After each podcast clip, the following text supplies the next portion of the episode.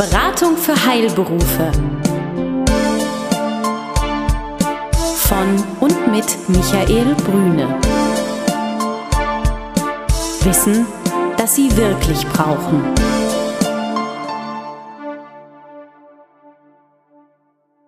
Sie sind Arzt, Zahnarzt oder Apotheker? Dann erhalten Sie von Michael Brüne und seinem Team einen einmaligen Service. Eine unabhängige, individuelle und umfassende Betreuung. Ob Praxis oder Apothekenabläufe, Finanzierung, Personalfragen oder die Planung Ihrer Zukunft. Keine Produkte, keine Provisionen und kein Fachchinesisch. Hier erwartet Sie das, was Sie wirklich brauchen. Klarheit, Transparenz und guter Rat, der Ihnen hilft. Herzlich willkommen. Wir begrüßen Sie zur neuen Ausgabe Beratung für Heilberufe. Wie immer von und mit Michael Brüne. Hallo, Herr Brüne. Herr Kapinski, guten Tag. Wer mehr über Herrn Brüne wissen will, findet das wie immer auf seiner Webseite www.beratung-heilberufe.de. Tja, und damit wie immer gleich direkt zum Thema, Herr Brüne. Was haben Sie heute für mich, für unsere Hörer vor allem mitgebracht? Heute ähm, haben wir ein aus meiner Sicht sehr interessantes Thema, das Thema Sicherheiten im Zuge der Kreditvergabe, Kreditvergabe von Banken in der Regel. Und da müssen wir sicherlich unterschiedliche Themen betrachten. Die äh, Kreditvergabe ist nicht gleich Kreditvergabe, das wissen Sie auch. Wir haben die Existenzgründung im Bereich der Heilberufe, wir haben die Baufinanzierung, wir haben die sonstigen Finanzierungen, ähm, also Hobbyfinanzierung, wie wir es so nennen, bis hin zur Steuerfinanzierung. Da gibt es sicherlich unterschiedliche Anforderungen dazu, aber grundsätzlich wollen wir das heute beleuchten. Ja, und welche Anlässe kann es denn geben, sicherlich viele. Welche sind denn die häufigsten Anlässe, weswegen äh, Heilberufler Kredite benötigen. Der spannendste Anlass, finde ich zumindestens, ist immer der Schritt in die Selbstständigkeit. Egal, ob es eine Existenzgründung, also eine Neuniederlassung oder die Übernahme einer Praxis oder Apotheke ist. Ähm, es ist natürlich etwas, was für jede Bank eigentlich ein Riesenvergnügen sein sollte, das zu begleiten, weil wir schaffen hier Arbeitsplätze, wir schaffen hier ein Unternehmen, äh, was Zukunft haben sollte. Und dazu gehört natürlich, ähm, ja, auch die Sicherheit. Und die größte Sicherheit, gerade im Bereich der Existenzgründung, ist natürlich immer der Arzt, Arzt oder Apotheker selber.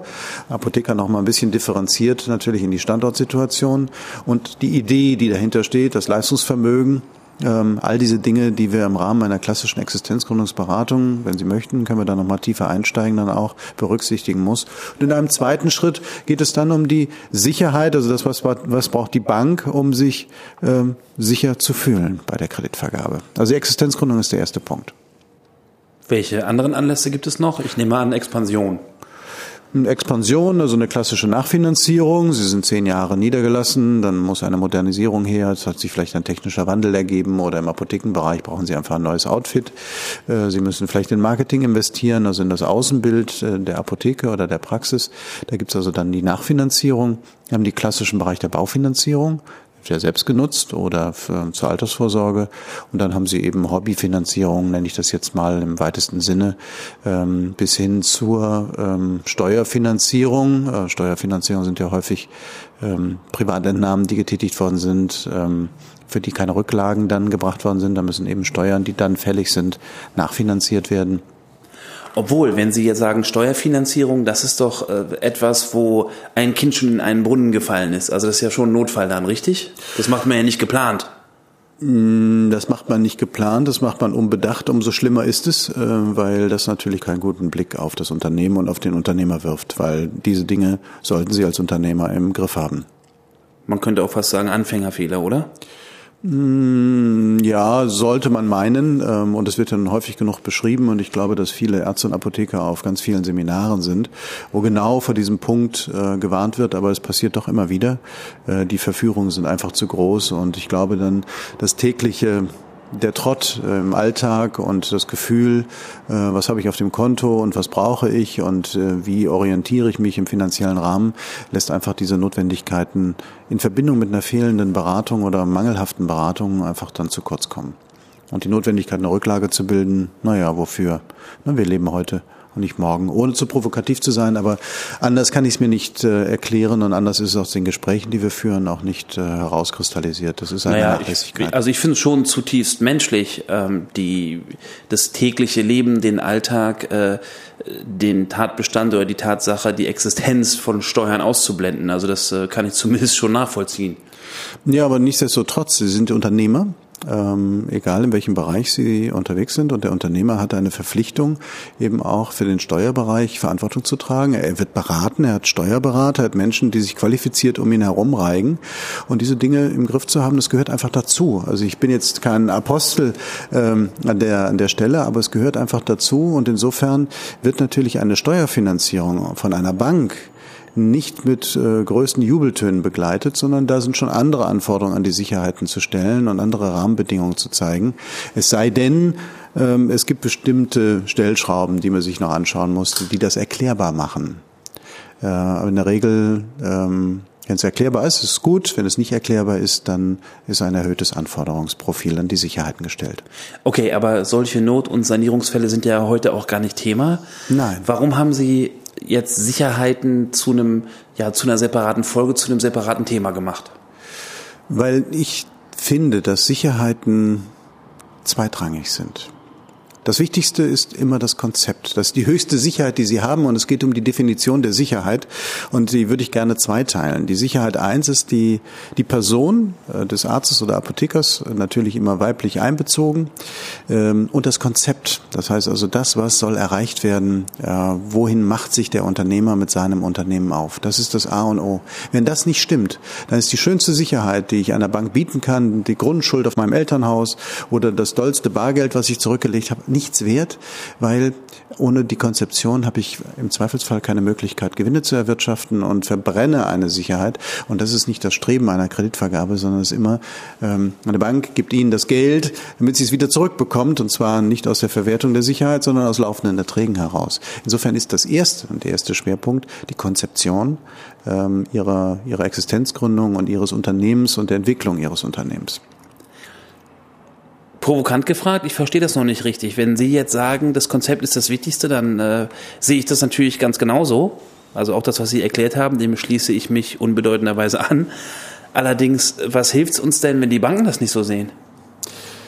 Es hängt ein bisschen davon ab, mit welcher Bank Sie zusammen sind und welchen Sachverstand in der Bank vorherrscht in Richtung ähm, der speziellen Zielgruppe, die wir hier ansprechen. Wenn Sie, nehmen Sie einen Zahnarzt herausgegriffen. Der Zahnarzt übernimmt eine zahnärztliche Praxis. Diese Praxis macht einen Umsatz in einer Größenordnung, können Sie beliebig annehmen. Wir greifen jetzt einfach mal heraus, 300.000 äh, Euro, 350.000 Euro, er wirtschaftet einen Gewinn, an dem der Zahnarzt sagt, damit bin ich zufrieden, das ist wunderbar. Er hat eine kleine Finanzierung dafür aufgenommen, äh, braucht einen Kontokorrentrahmen. Und jetzt geht es an die Frage in dem Gespräch mit der Bank nach der Sicherheit. Was kannst du uns bieten? Also Finanzierung, damit meinen Sie jetzt den Kaufpreis? Kaufpreis wird finanziert, genau. Es wird also ähm, ein Kredit aufgenommen dafür bei einer Bank, weil er das Geld nicht vorhält oder aus verschiedensten Gründen auch nicht einfach einlegen möchte. Und die normalen Sicherheiten, wenn Sie finanzieren über eine Bank, eins, diesen Fall, den ich gerade beschrieben habe, der wird abgesichert in der Regel mit den Ansprüchen gegenüber der Kassenzahnärztlichen Vereinigung. Das heißt also, dass Sie Umsätze bekommen in, in, auf das Bankenkonto. Das ist A und O. Das ist also eine bestimmte bestimmte Umsatztätigkeit äh, vonstatten geht. Es wird eine Absprache getroffen, dass an der einen oder anderen Stelle auch Privatumsätze, die ja immer bedeutender werden, auch im zahnärztlichen Bereich über die Konten fließen bei der Bank. Das, was Sie finanzieren, das sollten Sie auch als Sicherheit haben, ist aus meiner Sicht ein alter Wahlspruch, der immer noch gilt. Das heißt, die sogenannte Sicherungsübereignung der Einrichtungsgegenstände, wie zum Beispiel Zahnarztstühle und sonstige Einrichtungen, wird vorgenommen. Ähm, Entschuldigung, und das finden Sie sinnvoll? Das ist ein klassisches Sicherungsinstrument. Ja, ja, ich weiß, es wird gemacht, aber ich wollte einfach nur mal fragen, ob Sie das sinnvoll finden. Ich halte das äh, aus meiner Sicht für sinnvoll ähm, zumindest äh, den Zugriff auf das zu haben, was ich finanziere. Inwieweit dann eine Verwertbarkeit überhaupt möglich ist, eine zweite Frage. Ähm, aber ich gehe vielleicht noch mal ganz kurz weiter durch den Reigen. Es gibt dann noch die ähm, Sicherheit Abtretung eines möglichen Verkaufserlöses. Das heißt, das ist vielleicht noch eine greifbarere Sicherheit. Also das heißt, wenn das Unternehmen veräußert werden sollte eines Tages oder sich neue Gedanken ergeben, äh, dann hat die Bank äh, die Hand auf einem möglichen Verkaufserlös. Dann wird der Todesfall Datenschutz abgesichert. und das ist es.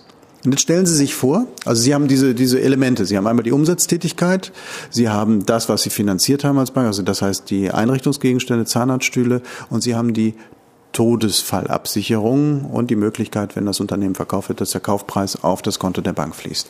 Okay, Zwischenfrage an der Bitte. Stelle. Zu meiner Zeit, ich bin zwar, glaube ich, nicht so alt, aber doch schon lange aus der äh, Bank raus. Zu meiner Zeit ging das gerade los, dass das mit den Bürgschaften so abklang. Wie ist das heute? Gibt's das noch? Das gibt es noch. Und es gibt viele vollmundige Erklärungen, warum das sinnvoll ist, Bürgschaften hereinzunehmen, insbesondere von Ehegatten. Das ist natürlich die erste Tür, die Sie öffnen, ist, jemand ist verheiratet, da muss der Ehepartner bürgen. Jemand ist nicht verheiratet, lebt in einer äh, freien Verbindung. Äh, da muss er nicht bürgen, weil er eben nicht Ehepartner ist. Ähm, also da gibt es viel Diskussionsbedarf. Banken legen gerne Wert darauf, diese Bürgschaften hineinzubekommen. Es gibt zwei Elemente, die stechen können an der Stelle. Einmal ähm, die mögliche Vermögensübertragung, also unter Eheleuten, dass also Vermögen, was auf der einen Seite im Ärz, ärztlichen, zahnärztlichen Apothekenbereich erwirtschaftet wird, auf den Ehepartner übergeleitet wird. Ähm, das ist aber etwas, was ich mh, in schwierigen Fällen nur sehe. Das wesentliche Element, was, wo ich es gut finde, zumindest im Teilbereich, sofern eine Bürgschaft überhaupt möglich ist zu übernehmen, aber wenn sie denn möglich ist zu übernehmen, eine Teilbürgschaft zu übernehmen, wenn der Ehepartner, egal ob männlich oder weiblich, Sparringspartner des ähm, Praxisinhabers ist, denn wie in jedem Unternehmen, es gibt nicht nur gute Zeiten, es gibt auch schlechte Zeiten. Und es ist ein unglaublich verbindendes Element, wenn der Partner sagt, mein lieber Mann, meine liebe Frau, ich finde das zwar wunderbar, dass du hier ähm, eine Praxis hast und eigentlich auch Geld verdienen müsstest, aber es funktioniert gerade nicht, es läuft schlecht, äh, aus welchen Gründen auch immer. Und wir stehen das zusammen durch, auch, äh, weil ich ein persönliches wirtschaftliches Interesse habe. Das verbindet Menschen miteinander. Das ist etwas, was man ins Feld führen kann, was kein zwingender Grund ist für eine Bürgschaft, aber zumindest immer wieder ein gern angeführtes Element ist. Also da äh, möchte ich doch schon ganz gern noch kurz diskutieren. Das heißt also, äh, meine Frau unterstützt mich im Betrieb oder mit Rat und Tat mehr, nicht weil wir uns lieben oder mal geliebt haben, sondern äh, weil sie mithaftet. Ist das das Argument? Das kann ein Argument sein, ein erhöhtes Interesse zu haben, dass dieses Unternehmen auch läuft und dass man gemeinsam an einem Strang zieht. Das ist ja eigentlich auch der Sinn einer, einer solchen Verbindung. Wobei ich merke, das ist ein, auch ein dünnes Eis, auf dem wir uns bewegen, weil das sind ähm, Argumente, die in einem Gespräch mit der Bank ähm, zum Teil nach vorne gebracht werden. Also einmal der Bereich Vermögensübertragung, der andere ist dieses ähm, erhöhte Interesse des Partners, äh, sich um das äh, Unternehmen mit zu kümmern, auch in schwierigen Phasen. Ich glaube, das, was dahinter steht, ist wirklich, ähm, es gibt ein Vermögen, der im Privatbereich angesammelt wird und der Partner haftet eben auch mit seinem Vermögen für diese Existenzgründung. Darum geht es. Okay, aber da wir auch unsere Hörer zu Insidern machen wollen, ähm, und Sie mich dann nebenbei auch. Wie ist denn das eigentlich? Ähm, damals war das so, dass man sagte, okay, diese Bürgschaften, äh, nennt man ja auch immaterielle Sicherheiten, nicht wahr? Äh, die sind aber letztlich juristisch gar nicht wirklich durchsetzbar im Ernstfall. Ist das heute immer noch so? Also mir ist es wichtig, auch für die Hörer, dass wir äh, uns da mal abstimmen. Ich kenne das nämlich so, dass man sagt, okay, wir wissen, dass wir im Ernstfall von diesem Partner nichts bekommen. Entweder weil er nichts hat oder aber weil wir es gerichtlich sowieso nicht durchsetzen können, weil man sagt, als der das unterschrieben hat, war klar, der würde das Geld so oder so nie haben und, und, und. Was wir getan haben damals war, dass wir sagten, pass mal auf, ganz ehrlich, wir können dem nur bis vor die Stirn gucken und, entschuldigen Sie den bankinternen Umgangston, jedenfalls bei uns damals, wenn nicht mal seine Alte dahinter steht, warum sollen wir es denn dann machen? Und das war für uns der Grund zu sagen, okay, wir wollen diese Bürgschaften haben, ähm, auch wenn wir wissen, dass die eigentlich nicht wirklich was wert sind. Ja, da gibt es zwei Dinge zu betrachten. Einmal deckt sich das mit dem, was ich ähm, gerade versucht habe auszuführen. Also auch in wirtschaftlich schwierigen Zeiten sollte der Partner dahinter stehen. Das heißt, das wird ihm natürlich, der Frau oder dem Mann, natürlich bewusster, indem er querschreibt für einen Betrag, für den er haftet. Und ähm, das, was Sie zu Eingang meinten, ist sicherlich die unbegrenzte Bürgschaft. Die ist ähm, in verschiedenen ähm, Rechtsstreitigkeiten häufiger gekippt. Das heißt also, nehmen Sie den Klassiker Klassiker, ähm, die Ehefrau oder der Ehemann, der kein eigenes Einkommen hat, sich um die Kinder kümmert, haftet auf einmal für eine Million Euro. Ähm, dann stellt sich immer die Frage halt im, Rahmen eines Rechtsstreites der, der Verhältnismäßigkeit. Genau, da gab es dann ähm, diese Formulierung genau. für alle derzeitigen und künftigen Forderungen, wo man sagt, ja toll, das kann ja alles, das ist ja Todesurteil eigentlich. Genau. Und dann genau. gab es diese Höchst, Höchstbetragsbürgschaften in den 90ern, das weiß ich noch. Und auf die wird es dann in der Regel auch reduziert. Es geht wirklich um dieses, äh, der Versuch, das Interesse des Partners nicht nur so sagt, ja, wir wissen ja, du gehst arbeiten und was du da so genau machst, das wissen wir auch nicht, sondern ihn, weil das ein sehr personenbezogenes Geschäft ist. Das Geschäft des Arztes, Apothekers, des Zahnarztes ein sehr, sehr personenbezogenes Geschäft und da bedarf es auch, äh, durch diese persönlichen Krisen geleitet zu werden. Jetzt haben wir den Blick sehr stark auf die Bürgschaften gelegt. Ja, okay, ich will dazu das ja. gerne noch abschließen für heute. Ähm, wenn jetzt einer Ihrer Kunden, Klienten, Mandanten äh, oder meine imaginäre Frau Sie fragen würde, Herr Brüne, ähm, Sie wissen ja, Sie begleiten uns ja, wir machen ja jetzt gemeinsam diese Finanzierung, wir, äh, mein Mann übernimmt jetzt diese Praxis oder meine Frau gern, auch umgekehrt, gibt's ja bestimmt ja, mindestens so oft, weiß ich gar mhm. nicht. Ja, immer mehr. Ja. Genau, ist auch, finde ich gut. Mhm. So, und sagt, okay, sagen Sie mal, jetzt will die Bank von mir, dass ich da bürge für diesen Mann, diese Frau. Würden Sie mir dazu raten, weil es nicht so gefährlich ist, wie es klingt? Würden Sie mir davon abraten? Würden, wie ist da Ihre Meinung dazu? Gibt es da eine Grundhaltung, dass man sagen kann, pff, kannst du im Grunde machen, ist nicht weiter gefährlich, weil kann man am Schluss eh nicht wirklich durchsetzen oder die Bank will das nur deswegen und deswegen und wird dich im Ernstfall wahrscheinlich sowieso nicht in Anspruch nehmen? Kann man da, ohne in die Zukunft sehen zu können, so eine Faustregel nennen oder sind das alles Einzelfälle? Das hängt davon ab. Das hängt einmal von der Bank ab. Und das hängt äh, natürlich auch von den persönlichen Rahmenbedingungen ab. Also nehmen wir mal den Fall, äh, es kommt jemand zur Bank, sagt, ich kaufe eine Praxis und ich möchte gerne diese Praxis mit einem Darlehen äh, belasten von 250.000 Euro. Und ich habe übrigens aus, meiner Vor, ähm, aus meinem Vorleben noch 100.000 Euro Schulden mitgebracht. Aha, was haben Sie denn gemacht? Und da gibt's dazu eine Geschichte, die sich aber nicht sauber erklärt.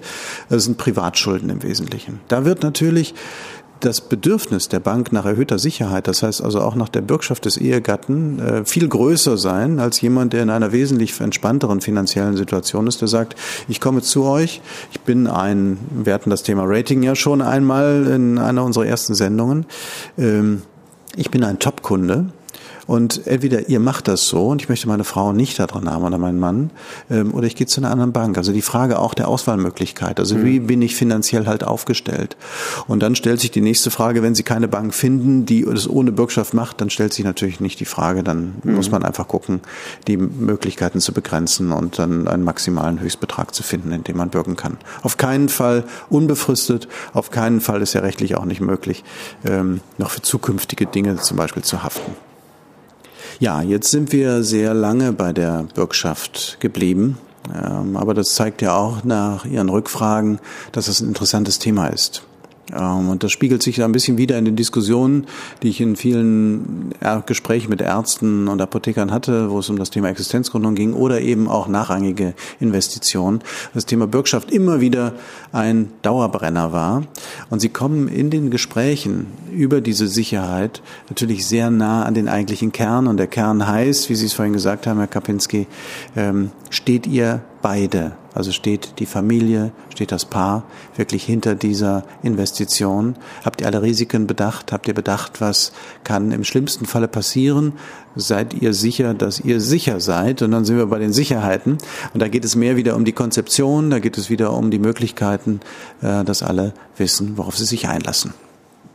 Aber gut, ist ja auch kein Problem. Dann äh, kümmern wir uns beim nächsten Mal um die Sachsicherheiten und haben heute gelernt, es gibt moralische Sicherheiten, immaterielle Sicherheiten und dass diese immateriellen Sicherheiten, insbesondere die Bürgschaft, eben auch einen ja, Verhandlungsstrategiecharakter haben. Genau. Genau, das ist äh, so, so würde ich es auf den Punkt bringen wollen. Das ist sehr schön, haben Sie das zusammengefasst. Und das nächste Mal, wenn wir uns sehen und hören, sprechen wir über die anderen Sicherheiten, die Banken wirklich haben müssen, haben wollen. Aber nochmal, über allem schwebt, ohne Konzeption, ohne wirkliche Idee, ohne Gewinnerzielungsmöglichkeit ist die beste Sicherheit nichts wert. Das nächste Mal bringe ich ein Beispiel dazu mit. Alles klar. Ja, ich freue mich drauf. Ich hoffe, Sie, lieber Hörer, auch. Wir verabschieden uns für dieses Mal und freuen uns schon aufs nächste. In diesem Sinne, alles Gute. Vielen Dank. Tschüss, Herr Brüne. Tschüss, Herr Kapinski. Alles Gute. Liebe Hörer, auf bald. Besuchen Sie uns im Web. Mehr Informationen finden Sie unter www.beratung-heilberufe.de